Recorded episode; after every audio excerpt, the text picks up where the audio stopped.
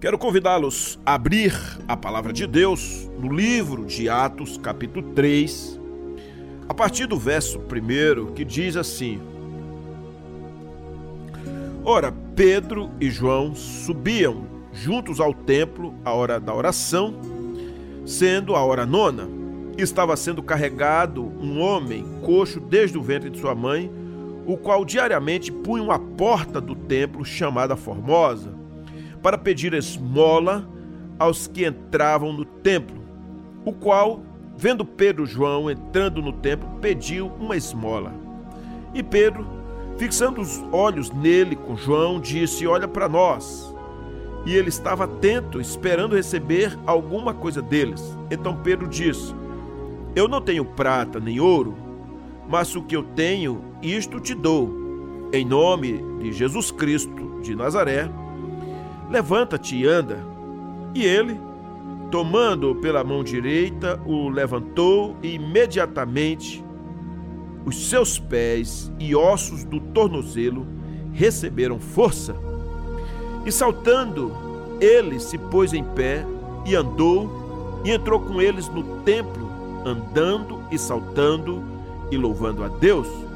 E todo o povo viu andando e louvando a Deus e reconheceram ser ele o que assentava a pedir esmola à porta formosa do templo. Eles ficaram cheios de admiração e assombro pelo que lhe acontecera. Lucas é o escritor do livro de Atos. Atos da igreja, Atos dos apóstolos. E aqui ele mostra o crescimento da igreja em número, em poder e em maturidade. Em especial, registrando esse fato com Pedro e João, a quem eram apóstolos, chamados assim de colunas da igreja. Uma igreja que orava, porque os seus líderes eram homens que dobravam os joelhos, eram homens de oração. A igreja experimentava as maravilhas divinas, porque os apóstolos apóstolos conheciam o poder do alto. A igreja abalou o mundo porque estava cheia do poder do alto.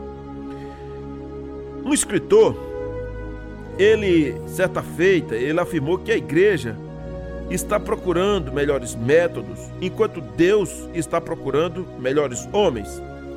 Essa frase, se não me engano, é do pastor Hernandes Dias Lopes onde ele diz que Deus não fica ungindo métodos, mas homens e mulheres, sim, que se tornam cheios do Espírito Santo, que recebem o poder do alto.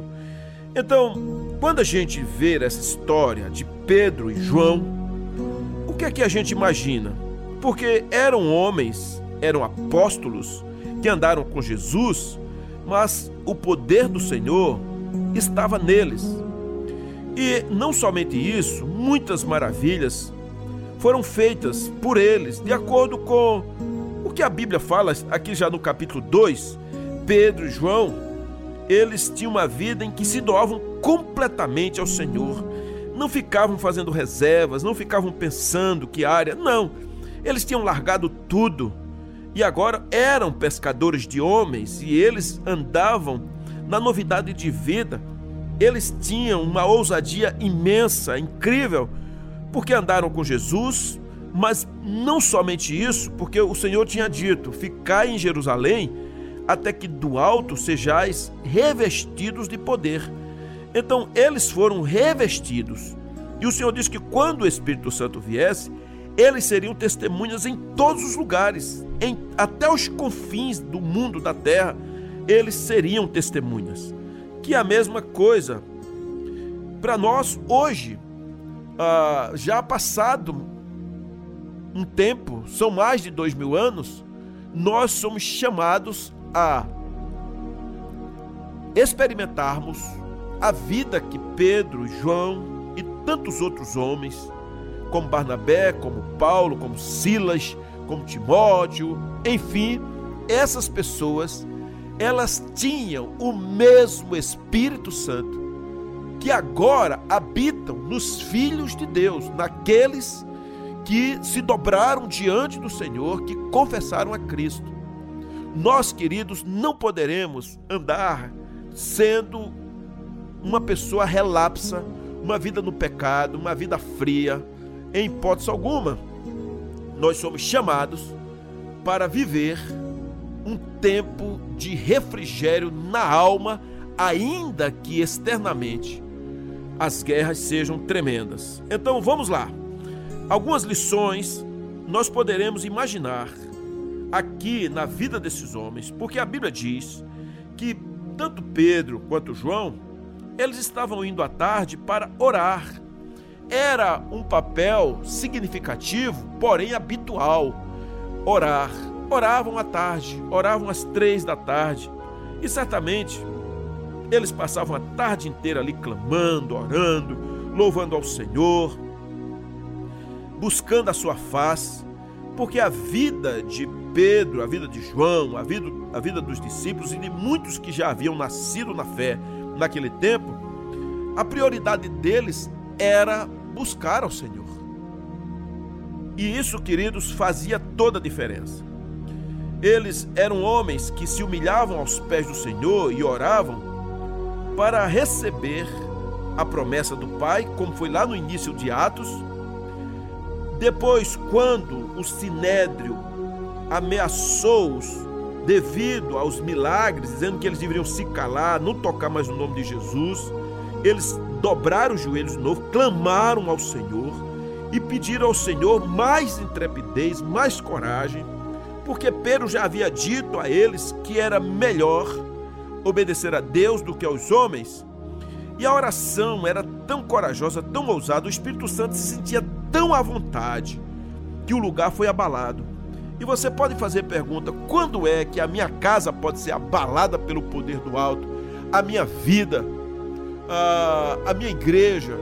Quando as pessoas derem vazão ao Espírito Santo, quando o prazer delas apenas e tão somente só for fazer a vontade do Pai, quando essas pessoas buscarem veementemente, deixando tudo para trás e focando no trono de Deus. Se isso acontecer, fiquemos certos que grandes coisas acontecerão. O Espírito Santo abalou aquele lugar, porque aqueles homens, eles tinham se esvaziado completamente de tudo o que era inoperante, o que era egocêntrico. Então, queridos, muito diferente hoje, diante de situações adversas, que quem abala a igreja não tem sido o Espírito Santo. Quem abala a igreja são as coisas do mundo, os escândalos, a fraqueza, a frieza, a inoperância, o mundanismo dentro da igreja, por que não dizer na vida de muita gente? Então, se nós somos pessoas que abrigamos o Espírito Santo, aquele que veio do alto, aquele chamado Consolador, qual tem sido a nossa vida? Como tem sido? Que prioridade nós temos dados ao Senhor? Porque palavras sem o poder do alto são palavras humanas mortas malignas. Uma igreja que se rende ao Senhor, que ora, que busca, que faz a vontade do Senhor, que anda no poder, que anda na comunhão, essa igreja ela está pronta para receber continuamente a intervenção milagrosa de Deus. Irmãos, tenhamos cuidados, porque a gente pode orar, a gente pode ter reunião de oração, pode ter grupos, pode ter estudos, poderemos ter diversas áreas significativas, mas nós precisamos, acima de tudo, orar em poder e em comunhão, para que não sejamos pessoas de guetos, de grupismos, pessoas que guardam coisas venenosas no coração. Nós precisamos trabalhar tratando todas as áreas da nossa vida. Charles Spurgeon, ele disse o segredo do ministério dele. E ele disse: Eu trabalho de joelhos meu lugar santo de oração vale mais do que toda a minha biblioteca. Eu falei aqui de John Knox do, do século XVI, porque ele foi um homem que impactou a Escócia. E ele era um homem que ele agonizava em oração.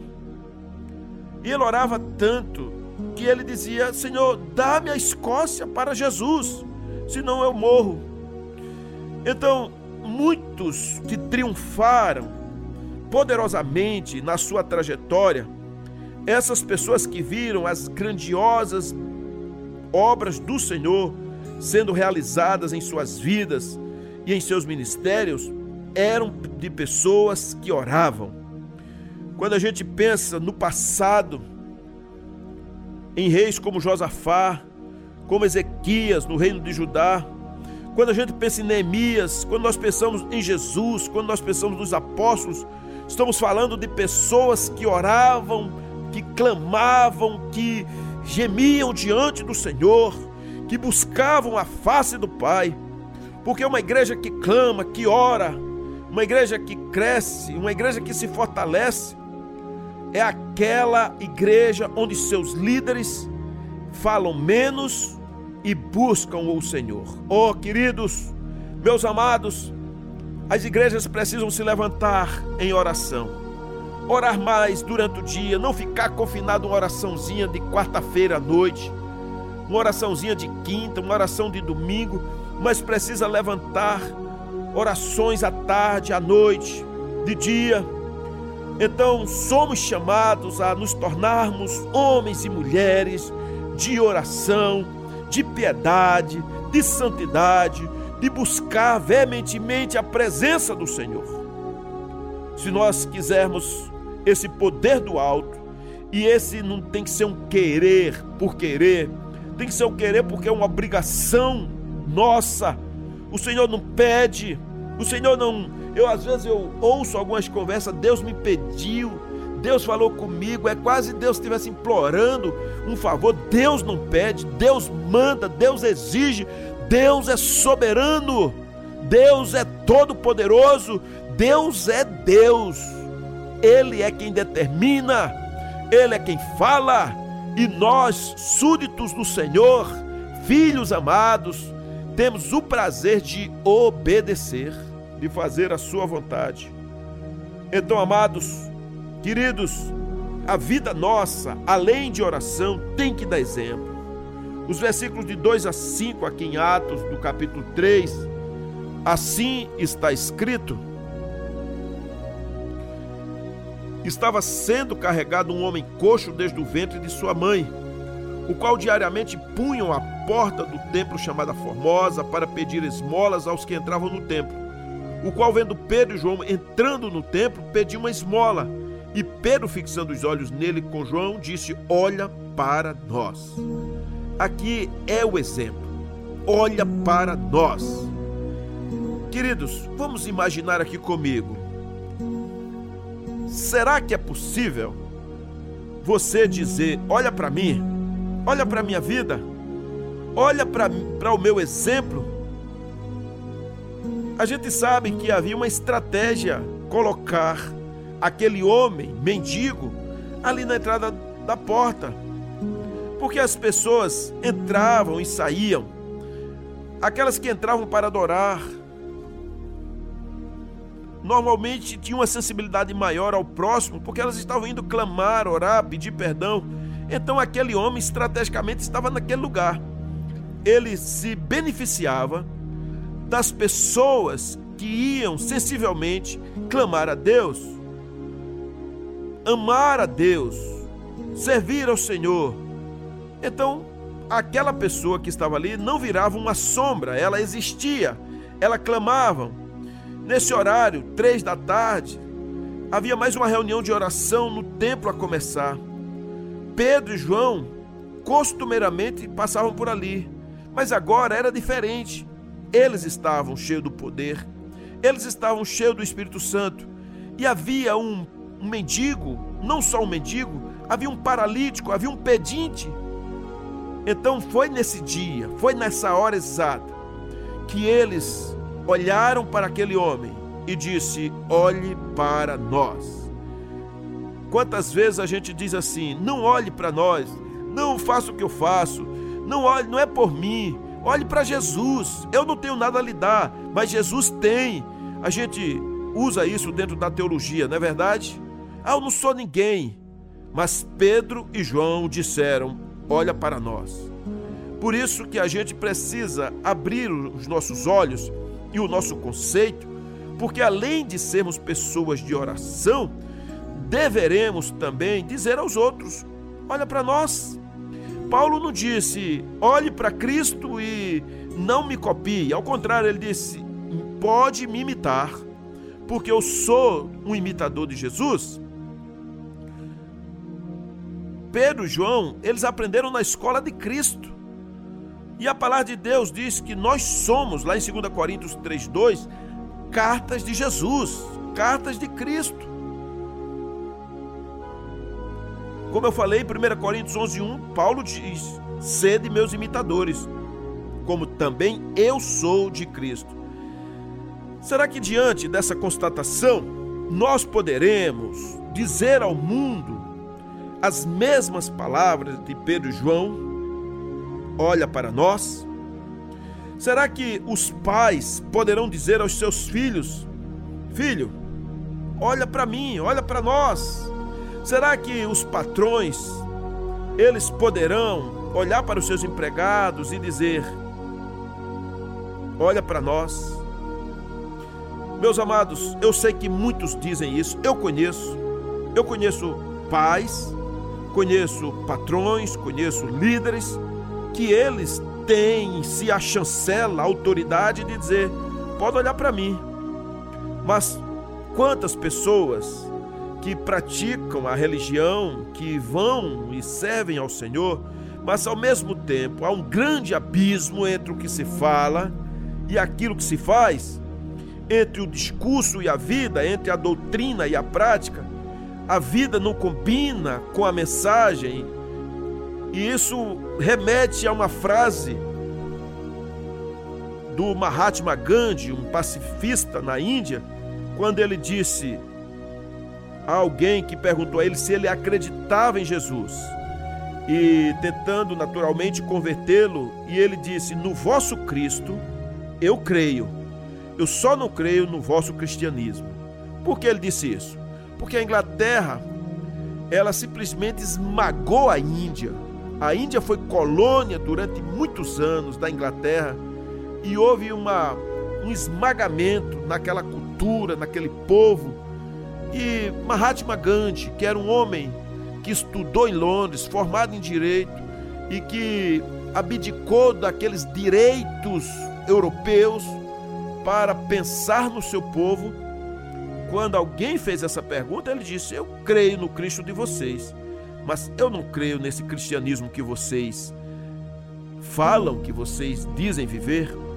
Então, se nós somos chamados a viver e ser um canal onde o poder do Espírito Santo, o poder do alto, o poder do Parácletos venha se manifestar, venha ser usual na nossa vida para que haja respaldo, nós precisamos combinar a nossa trajetória de vida com aquilo que expressamos, com aquilo que falamos. Sabe o que acontece, queridos?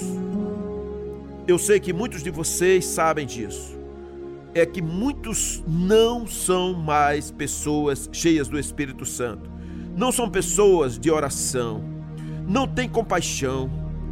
Essa semana, um caso de um irmão que faleceu, e eu vi quantas pessoas se levantaram indignadas com a justiça dos homens, como a imprensa lardeou, como o negócio ele reverberou.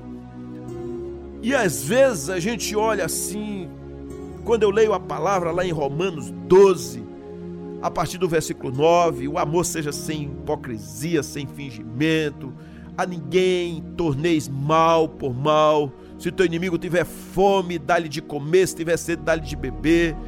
É, fazendo isso, amontoarás brasas vivas sobre a cabeça dele não vingueis, amados, mas o Senhor diz: Minha é a ira, eu vingarei, eu cuidarei disso. Mas se levanta hoje muita gente, muitos irmãos. Eu não falo do incrédulo, eu não falo do ímpio, eu não falo daqueles que não conhecem a Bíblia. Mas hoje as pessoas olham para o caído, para o miserável, para o pecador, já com um facão na mão, com uma forca, com uma fogueira acesa, porque falta compaixão. Coisas que o Senhor está dizendo, eu vou resolver isso, eu vou fazer. Os homens se levantam e falam assim, mas eu farei primeiro. Nós precisamos ter cuidado. Pedro e João demonstravam compaixão e não apenas religiosidade. Eles pararam o exercício espiritual porque eles iam orar e eles deixaram de orar por um instante para poder resolver uma questão de um homem caído naquela porta. Eles não agiram como os religiosos, lá daquela parábola, por exemplo, do bom samaritano, não é? Como sacerdote, como levita. É, algumas pessoas costumam fechar os olhos para a dor do outro, para a necessidade do outro, para a situação em que o outro ah, pecou, então primeiro eu preciso condenar você, depois eu vou acalmar o meu coração. Esse zelo desta justiça própria, dessa tradição religiosa, esse zelo que não tem amor ao próximo, que realmente eu preciso pensar quem está sofrendo. Nesta face da terra, todo mundo será injustiçado homens e mulheres. Mulheres que serão injustiçadas pelos seus maridos, que pelos seus patrões, pelos seus filhos, pelos seus pais, pelos seus líderes, pelos seus pastores, pelos seus padres, por todas as áreas serão injustiçadas. Homens que são injustiçados, abusados, que têm uma paternidade destruída, pessoas que serão esquecidas e estarão à porta do templo, como este homem, pessoas que estarão caídas e pessoas que estarão fazendo mal. A humanidade caminha desse jeito, uns sofrendo e outros se levantando para que alguém sofra, uns sendo vítimas e outros algozes. Porém, o papel da igreja, se estiver cheia do Espírito Santo, ela saberá se conduzir ela não se calará, mas ela terá o clamor, ela dirá: Olha para nós, olha para nós. Nós não temos poder humano, não temos ouro nem prata, nós não temos os títulos, não temos o PhD, nós não temos a eloquência, nós temos aquilo que Jesus deu para nós, o poder. Em nome de Jesus, vamos endireitar essa causa. Então, queridos, Amados, mulheres de Deus, poder sem compaixão apenas gera uma autopromoção, gera um galardão terreno, gera apenas uma expectativa, gera o jornal, gera notícia, gera a boa conversa para os paparazes. Mas se você desejar ser um canal de manifestação que seja do poder do alto, se você quiser que sua voz apareça, que, a, que o seu protesto apareça, seja uma mulher ou um homem do poder do alto. Na verdade, nós não estamos aqui para ser unanimidade e nem aceitos pelas pessoas pelo politicamente correto, mas somos chamados para viver uma vida cheia do espírito de compaixão, cheios do poder, cheios de oração e dizer que já não andamos segundo o que eu acho, o que eu quero, o que eu penso, mas de acordo com a vontade e os princípios do Senhor. Nós somos chamados para andar vendo os milagres do Senhor acontecendo. A Bíblia diz que quando Pedro disse, juntamente com João, olha para nós, olha para mim, não tenho ouro nem prata, mas o que tenho isso te dou, em nome de Jesus o Nazareno levanta e anda. Ele, aquele homem, ele de um salto se colocou em pé. Ele começou a andar. Ele começou a ir para lá e para cá. Ele entrou no templo. Ele saltava. Ele louvava a Deus. O povo via o que estava acontecendo, louvando a Deus. O povo reconheceu que era aquele mesmo que ficava ali pedindo. Ele era conhecido, havia muitos anos. Não era uma pessoa qualquer a, roupa dele já era também surrada e conhecida. Então todos ficaram cheios de espanto e assombro, como diz a palavra de Deus. A cura deste homem foi um fato realmente público. incontestável. Este homem foi curado. Ele nasceu aleijado, ele era um homem que estava mais de quatro décadas ali. Ele era colocado estrategicamente naquele lugar. Ele era conhecido como mendigo e como aleijado. Alguém dava, cada um dava o um nome. Alguém chamava ele de velho também.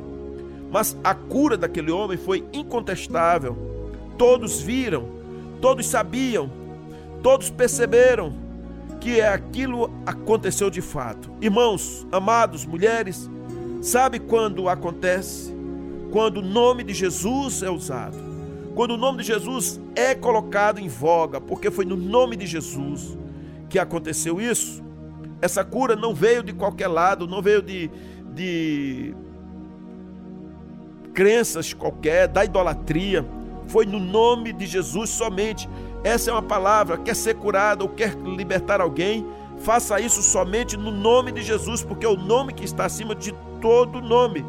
E ande por fé, porque ela é aquilo que o Senhor dá a você, porque a Bíblia diz que a fé é o firme fundamento daquilo que não se vê, mas a certeza daquilo que de fato existe, que vai trazer a lume, que virá acontecer. É o instrumento da cura, é a fé. Ande por fé em Jesus Cristo. Seja um instrumento de Deus como Pedro foi. Levante as pessoas caídas. Olhe para os desgraçados e miseráveis e até para os algozes e liberte do pecado das mãos de Satanás neste mundo mal a Bíblia diz que tudo que o homem planta aqui, ele vai colher. Não tem como, ele vai colher. Mas cabe ao Senhor fazer isso, ele vai colher. Cabe a nós sermos homens e mulheres, pessoas de oração, pessoas cheias do Espírito Santo, pessoas que andam em nome de Jesus, pessoas que dizem: olha para nós, são exemplos pessoas que andam por fé, pessoas que são instrumento de Deus para levantar os paralíticos da vida, os miseráveis, os ensimesmados, os desconfiados, os mortos. Então, será que nós cremos que o milagre pode acontecer? Será que nós cremos que Deus é poderoso para transformar vidas por completo? Se você deseja ser um canal do poder, da manifestação do alto no Senhor para com outras vidas, para com a sua casa, creia nos milagres que o Senhor operou, está operando e vai agir.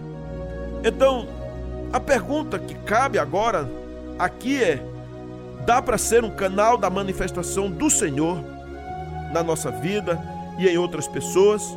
O que é que tem mexido o meu coração, o que é que tem movimentado, quais os desejos, quais os sonhos e qual o poder que de fato está movendo a gente, tem que ser o poder do alto, desejado, anelado, buscado, clamado em oração, é o poder de Jesus. A prioridade da nossa vida é o Senhor Jesus. A busca e a glória são para Cristo. É Ele, somente Jesus, somente a Ele. Ó oh, queridos, amadas, quer se levantar, quer sair dessa vidinha, quer sair dessa mesmice, quer se tornar um canal de bênção, quer falar palavras que tenham vida? Rendam-se completamente a Jesus. Comece a orar agora, mas não é uma rezinha, não. Não é uma oraçãozinha, é o clamor. Dobre seus joelhos, deixe as lágrimas rolarem, rasga o coração seja um exemplo, seja respaldado no poder exemplar de Jesus e dos apóstolos e dos servos fiéis ao Senhor. Seja uma pessoa que tenha compaixão, compaixão, use sua língua para trazer vida, para levantar, para proclamar, para viver. Não seja juiz, seja servo do Senhor, o justo juiz há de julgar. A Bíblia diz que uns plantam, outros regam, mas o Senhor dá o crescimento. Então, viva a vida assim e espero os milagres do Senhor. Deus seja louvado na sua vida e na sua trajetória, hoje e sempre. Amém.